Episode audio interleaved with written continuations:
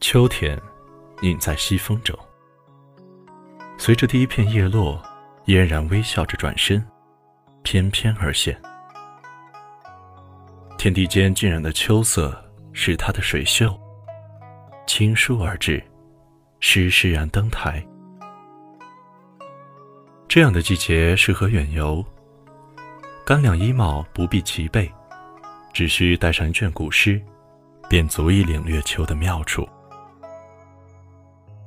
沿着《诗经》的河流漫溯而上。秋日凄凄，百卉俱肥。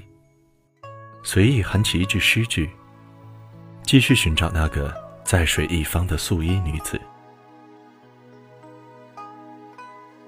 烟水茫茫，女子飘然的乌发，好像永远都近在咫尺，却又遥不可及。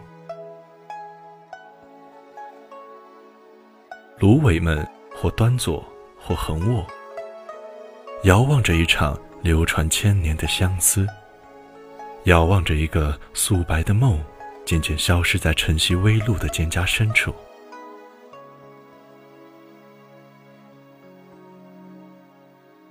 水鸟的翅尖掠过秋水，牵起一袭清愁。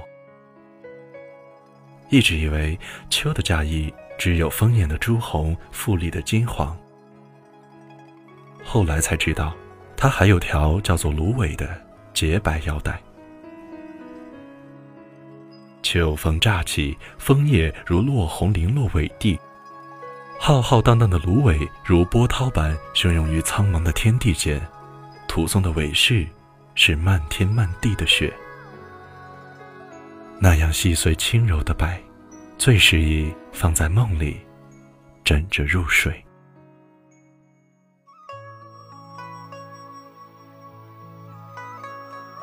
古人云：“春山宜游，夏山宜看，而秋山宜登。”打足精神，登上峰顶，仰首远眺。远处浓墨重彩的山峦里，仿佛隐藏着神话。它们带着悠远神秘的气息，化身为薄烟轻云，缭绕在岭上峰顶。层峦叠翠间。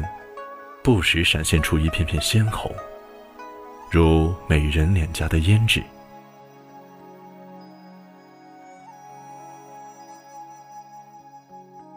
停车坐爱枫林晚，在这萧索枯寂的季节，竟会有这样绝美的叶子来替代鲜艳的花朵。造物主，真是仁慈。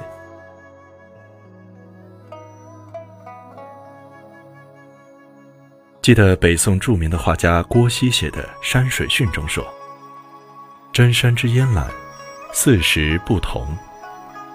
春山淡野而如笑，夏山苍翠而欲滴，秋山明净而如妆。”走在这样的秋山里，沐浴苍松翠柏而成色，耳听重重水流而为声，任山风为你披一身轻松，任鸟鸣。为你落一身喜悦，衣袂迎风，恍惚间自己也成了一株秋天的树，怡然自得。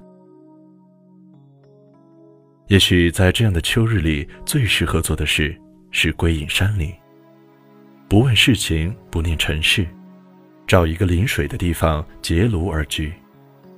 过往的万千悲喜，在一泓清冷的秋水前，化作青烟远去。没有朋友月夜来访时，就取酒邀满山葱茏的林木对酌。且将这秋天的悲情放逐，只留一腔清淡的欢喜，和着纯美的酒一饮而尽。醺醺然间，美酒穿肠入肚，变成了王侯将相都无法体会的满足。更多时候，静坐于水边，垂钓江心。万物沉寂中，静观清透深澈的水中，自己的前世和今生。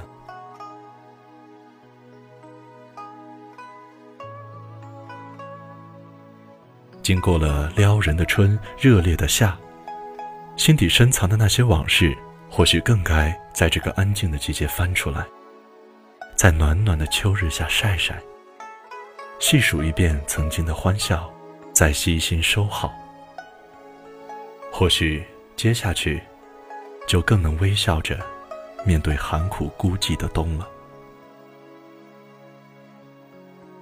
而那些在生活中转瞬即逝的玄思妙想，或许也该在这个深沉的季节罗列出来，细细品味蕴含在其中的哲理。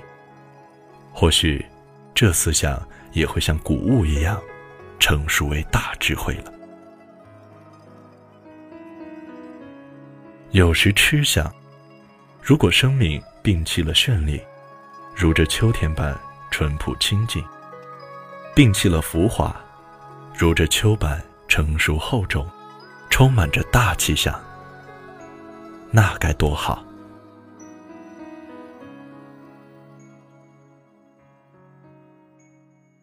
秋天，这样的季节，多么令人低回。